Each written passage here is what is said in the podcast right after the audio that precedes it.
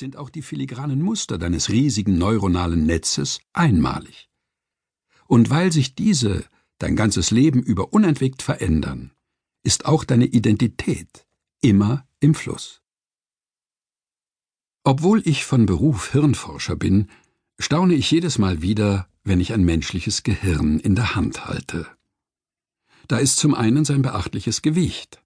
Das Gehirn eines Erwachsenen wiegt knapp anderthalb Kilogramm seine merkwürdige Konsistenz, die an festen Wackelpudding erinnert, und die runzelige Gestalt, tiefe Täler, die eine gewölbte Landschaft durchziehen. Aber vor allem verblüfft mich die schiere Körperlichkeit des Gehirns. Dieser unscheinbare Klumpen will so gar nicht zu den komplizierten Vorgängen passen, die sich in seinem Inneren abspielen. Unsere Gedanken und Träume, Erinnerungen und Erfahrungen stammen alle aus diesem sonderbaren Hirnmaterial. Wer wir sind, ergibt sich aus den komplizierten Mustern seiner elektrochemischen Impulse. Wenn diese Aktivität endet, endest auch du. Wenn diese Aktivität ihren Charakter verändert, sei es durch Verletzungen oder Drogen, dann verändert sich auch dein Charakter. Dein Gehirn ist ganz anders als jedes andere Körperteil. Wenn auch nur ein winziges Stück davon beschädigt wird, bist du nicht mehr wiederzuerkennen. Um zu verstehen, wie das möglich ist, wollen wir am Anfang beginnen. Unfertig geboren. Wir Menschen kommen hilflos zur Welt. Wir brauchen ein Jahr, um gehen zu lernen, zwei weitere, um einen zusammenhängenden Gedanken zu äußern, und viele mehr, um wirklich für uns selbst sorgen zu können. Wir sind vollkommen abhängig von den Menschen in unserer Umgebung.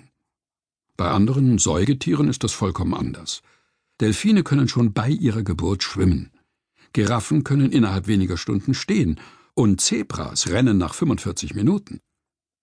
Unsere tierischen Verwandten sind schon kurz nach ihrer Geburt erstaunlich selbstständig. Auf den ersten Blick scheinen die anderen Arten damit einen großen Vorteil zu haben, doch in Wirklichkeit ist es eine Einschränkung. Tierjunge entwickeln sich rasch, weil sich ihre Gehirne weitgehend nach fest vorgegebenen Mustern verschalten. Doch der Preis für diese schnelle Entwicklung ist mangelnde Flexibilität. Stellen wir uns ein argloses Nashorn vor, das plötzlich in die arktische Tundra auf einem Berggipfel im Himalaya oder eine belebte Straße im Zentrum von Tokio versetzt wird. Es wäre nicht in der Lage, sich anzupassen, weshalb in diesen Gegenden auch keine Nashörner vorkommen. Diese Strategie, den Nachwuchs mit einem weitgehend fertigen Gehirn zur Welt zu bringen, funktioniert nur in bestimmten ökologischen Nischen. Aber wenn ein Tier aus seiner Nische herausgerissen wird, sind seine Überlebenschancen sehr gering. Wir Menschen können dagegen in sehr unterschiedlichen Ökosystemen überleben.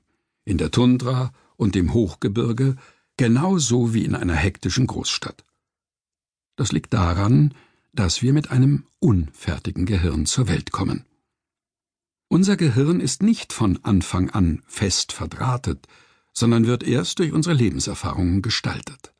Deshalb sind wir lange Zeit hilflos, während unser junges Gehirn langsam an seiner Umgebung Form annimmt. Es ist dynamisch verdrahtet. Die Statue im Marmor Warum ist das junge Gehirn so flexibel? Nicht etwa, weil es noch wächst, im Gegenteil. Das Gehirn eines Kindes hat schon genau so viele Zellen wie das eines Erwachsenen. Die Antwort liegt vielmehr darin, wie sich diese Zellen untereinander verbinden. Bei der Geburt sind die Nervenzellen im Gehirn des Säuglings noch weitgehend unverbunden. Dafür vernetzen sie sich in den ersten beiden Lebensjahren umso schneller, während sie über die Sinnesorgane immer neue Informationen aufnehmen. Im Gehirn eines Kleinkindes bilden sich pro Sekunde bis zu zwei Millionen neue Synapsen, wie die Verbindungen genannt werden. Im Alter von zwei Jahren hat ein Kind mehr als 100 Billionen solcher Synapsen, doppelt so viele wie ein Erwachsener. Aber so viele Verbindungen braucht das Gehirn gar nicht.